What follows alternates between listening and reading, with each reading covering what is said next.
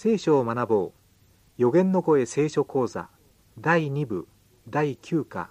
教会生活。前半。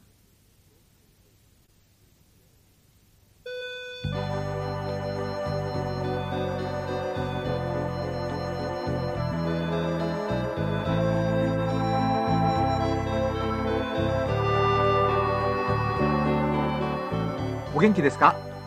川越勝です。こんにちは、杉美恵です。聖書を学ぼう。この番組は光とともにでおなじみの川越さんと私で皆さんとご一緒に聖書の世界を覗いてみたいと思います。テキストに無料の聖書講座を使いますので、この機会にぜひあなたも始めてみてはいかがでしょうか。全24課で聖書をわかりやすく解説しています。この番組では1課分を2回に分けて進めていきますので、1課分ご一緒に学ばれましたら、聖書通信講座係まで答案用紙をお送りください。次の課をお送りします。また、聖書講座は AWR のホームページ上でも同時進行で学べます。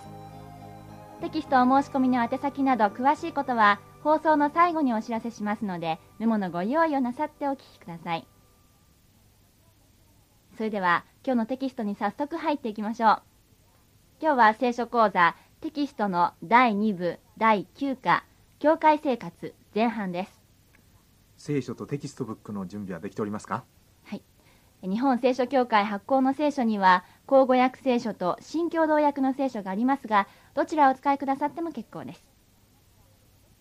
さて今回は第9課まで来ましたけれども、えー、テキストのですね一番最初2ページのところに新約聖書に書かれております、えー、マタイによる福音書25章のタラントの例えというのが書かれていますね、これはイエス様が話された例えなんですよね。そうですね。このタラントというのはキリストの時代の貨幣の単位だったんですけれどもちょっとお話をちょっとかいつまんでしてみましょう、はい、えー、あるところに主人がいました。でこの主人には3人のしもべがいましてそれぞれの能力に応じて5タラント2タラント1タラントを与え旅に出ます。さてお金をいただいたねその3人の人たちですけれども、えー、まあ、期間がどれくらい経ったか分かりませんけれども主人が帰ってきてでいよいよ会計報告の時になったわけですね、はい、で最初の5タラントの人は他に5タラントを設けて、まあ、商売でね、えー、10タラントにしたわけです。2番目の2タラントをもらった人は同じように他に2タラントを設けて4タラントにしました。つまり100%増やしたわけですね。倍にしたんですね。さて3人目はどうなりました？3人目1タラントをもらった人なんですけれどもこのタラントというのも1タラントでもすごく大きな数なんですよね。これはすごいですよ。あの価値からいきますとね1タラントっていうのは当時の6000日分の給料に当たるわけです。6000日です、はい、ということは今日本でね、えー、まあ、例えば月給30万円の人がいたならば、まあ、1日1万円もらってるわけですよね。というとこれの6,000日というと6,000万ぐらいの値打ちになるわけですね。うん、その1タラントもらった人なんですけれども実はずっと地面の中に隠していて増えもせず、まあ、減りもしないんですけれどもどうして隠したか分かりますか？どうしてでしょうね、まあ、当時ね、あのー、なんて言いますか、えー、泥棒が来るとか強盗が来るとか戦争になるとかつまり自分の家に置いているともう危ないわけですよ、うん、で銀行に入れても銀行そのものが戦争でやられてしまうってことになったりするわけですからね。確実な方法っていうのは地面の中に隠しているとそれが取られない一番確実な方法だったわけですね。そしてその1タラントもらった人は隠していたので、まあ、会計報告報告の時にも増えもしなかったということでそれを聞いた主人は1タラントさえ取り上げてしまったそういう話ですね。このね、えー、5タラントの人2タラントの人は良い忠実なしもべをよくやったと言ってね褒められているんです、うん、ところが3番目の人はね叱られて、えー、持っていた1タラントも取り上げられたと。さてキリストの例え話というのは何かを教えようとするポイントがあるわけですね。そうですね。でこのタラントの例えの場合にはですね、えー、与えられたものを正しく活用するということ。そして働きつつ主人の帰りを待つというですね、まあ、ここに、えー、大切さがありますね、うん、でこのタラントっていう言葉ですけどもこれは、えー能力を意味するわけですね。でそれがですね、えータレントっていう言葉に変わって普及していってですね。でこれは日本にも入ってきたわけです。で日本でね、えーテレビタレントと言ったりする場合がありますけどもあそうでれはキリストのねタラントの教えから来ているものですね。うんさてそのタレント能力ですけれどもさまざまなものありますよね。例えばあの音楽に秀でてる人とか、えー料理手芸。まあ、他にもたくさんあるんですけれども、いろんなものありえーこのテキストの方では、えー3ページ1番に時2番に健康そして3番目に金銭というふうに書いてありますがこれはとても広い意味ですよね、まあそうですね、えーでは今回は特にですけれども3番目の金銭について考えてみましょうあのー金銭はですねこれはもう大昔から人間の生活と深く結びついてるわけですよね。はい。でそして深く結びついていますから、えー昔からあった聖書にもね当然この金銭に関する教えが多くあるわけです。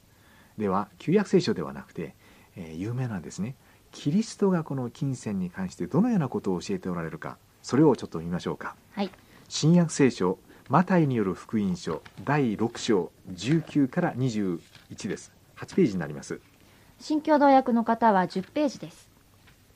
マタイによる福音書第6章19から21あなた方は自分のために虫が食い錆がつきまた盗人らが押し入って盗み出すような地上に宝を蓄えてはならない。むしろ自分のため虫も食わず錆もつかずまた盗人らが押し入って盗み出すこともない天に宝を蓄えなさい。あなたの宝のあるところには心もあるからである。えこちらでは宝というところが富になってるんですけれどもこの富という言葉はポイントですよね。うん。あのまずはその一つ天に積みなさいということ。それからもう一つは富があるところにあなたの心もあるということですけどもそれはもう宝は大切ですからね。心が例えば私はね当然ですけども、5000万円ぐらいする宝石をね、はい。えーたくさん持っていたとします。でそして家に置いてるとしますね。でそうすると隣に泥棒が入ったと。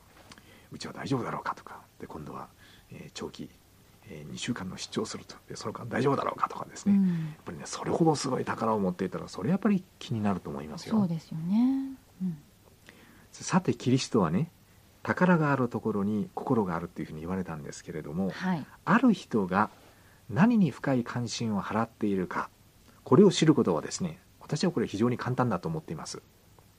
あの人は何に関心があるかあの人は何に関心を持っているんだろう。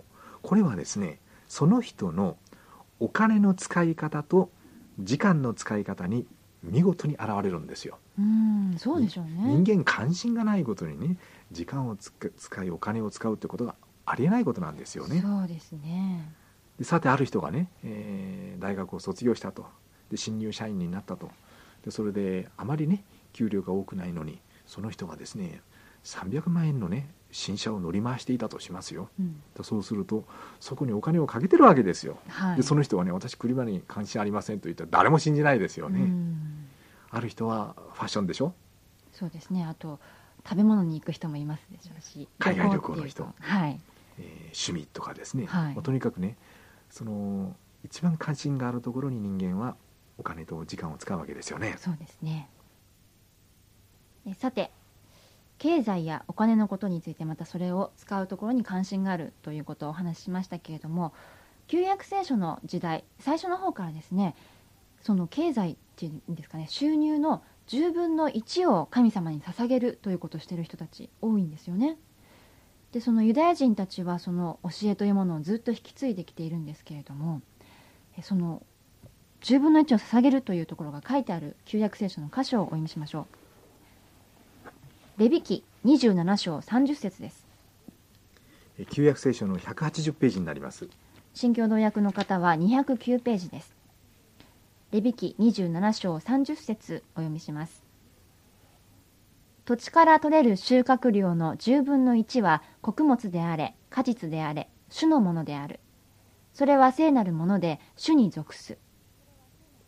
まあ、例えばある人が農業をやっているとしますねはい。でそしてたくさん麦が取れたとしますでそうするとこれは地の産物ですよねでその10分の1は聖なるものですよというわけでですね、えーその10分の1をえー神様にお返しするっていうことをね、えーしていたわけですね。はい。でその今度はですね牧畜の方でうんヤギがたくさん生まれましたと。羊が生まれましたと。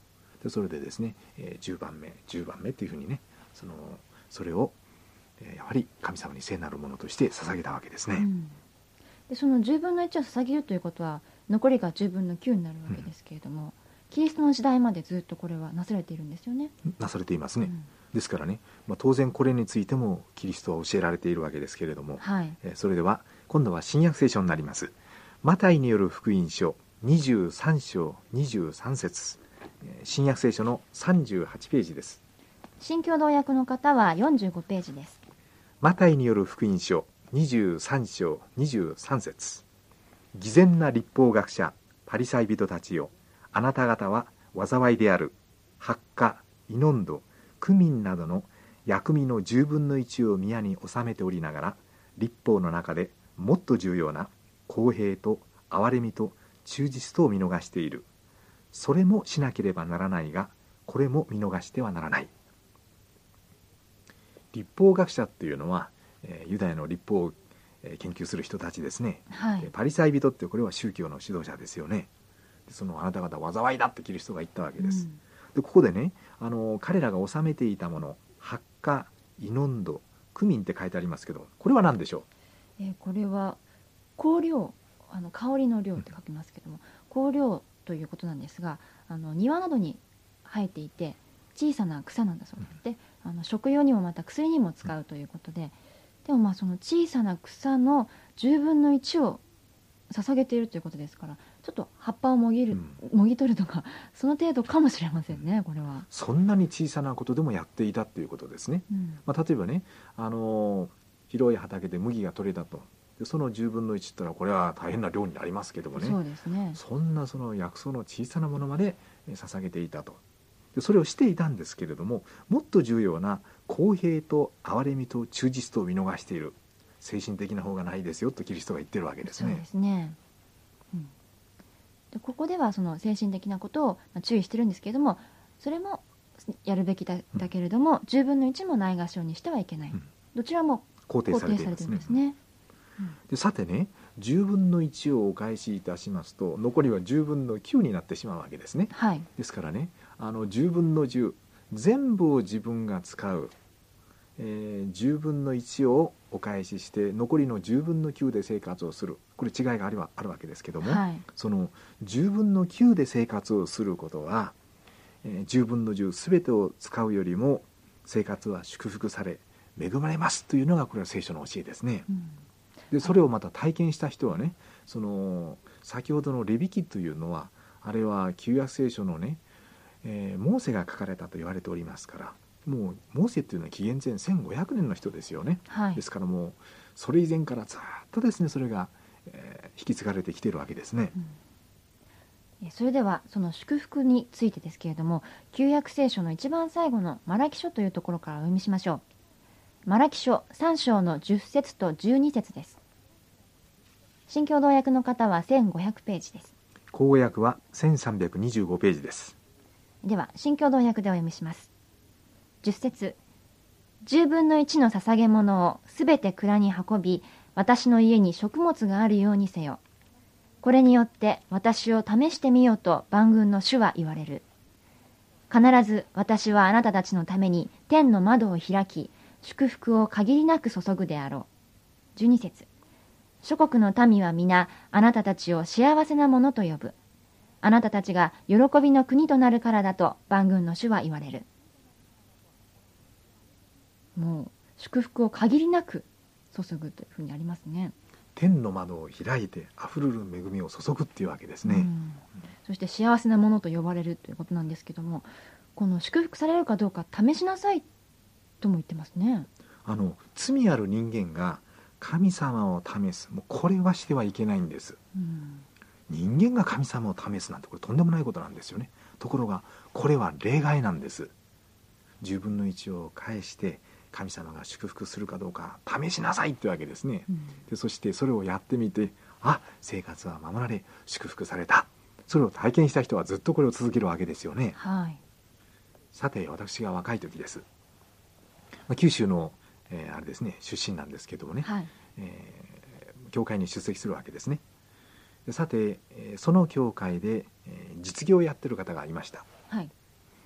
でその方と会ってですねあの、まあ、話をしたことがあるんですけどもね、えーある時、えーその方が、えー自分の教会の牧師にですね「えー先生商売の秘訣は何ですか?」っていうふうに聞いたんです、牧師にですうん。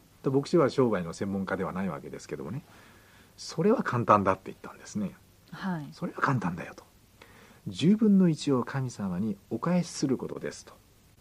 もう溢れる恵みを注ぐっていうふうに聖書に書いてあるんだからであなたはねその10分の1をお返しするということを、まあ、やってはいるけれどもねその、まあ忠実ではないと、やったりやらなかったり、う。ん、でしょうね。忠実ではないと。ですからねきちんと神様にお返してごらんなさいと。でそうしたら事業は祝福されますよっていう意味のことを言ったわけです。うん。さてそれを聞いたね、えー人がですねそうかじゃあやってみようかっていうわけでね、えーある時からですねきちんと計算をして10分の1をですね、えー神様に捧げるっていう風な生活に変えたわけです。はい。どうなったと思います？で聖書で祝福されるって書いてありますからね。はい。でその人がですねもうニコニコになってきたんですよ。いやあの時からね急にやっぱり売り上げが変わってきたと。というわけでねこれは本当だなというふうに思ったんですね。でそのその人はそこで辞めないわけですからね。はい。もう毎月毎月っていうふうにするわけでしょ。うでさて数ヶ月経って私が会ったわけですねで最近お仕事の具合はどうですか？って言ったら「いやもう祝福されて祝福されて儲かってですよ」ってわけですね。でまた1年ぐらい経って会うわけでしょ、えー最近お仕事はいかがですか？って言ったら「いやー祝福されて不思議ですねもう10分の1をお返しすれば祝福されるんですよ」ってもうそう言っておられたわけです。うん。さてある時ね私が千葉県のねその教会の学校で学んでいてねそのキャンパスの中をその方が歩いてるわけですよ。はい。でその方九州の人でしょ？で私びっくりしてね、えーどうなさいました?」って言ったらね「いやーもう本当不思議で祝福されて祝福されて」ってわけですね。でそれで業務を拡張するためにですね。ここの卒業生を採用したいっていうわけです。それで学校のねその院長先生に会うために来ましたというわけですね。でそのようなわけでねもうその方はその牧師から商売の秘訣はこれだっていうのを聞いてですね聖書に従って10分の1を神様にお返しするということを実行してですねこれは本当にそうですよということを体験から確信を持って言っておられましたね、その経済のことについてその収入にこことについてはもう変わらない法則として聖書にも書かれているわけですね。さて今回は教会生活の中で与えられたタラントそして特に金銭のことについて勉強してきましたけれどもぜひ一人一人タラントは与えられていますので金銭も含めてですけれどもねえーあなたに与えられたタラントを正しく使って神様から祝福をしていただきたいと思います。では次回はテキスト第2部第9課教会生活後半を見ていきます。聖書を学ぼう。お相手は川越勝と杉美恵でした。では次回を楽しみにしております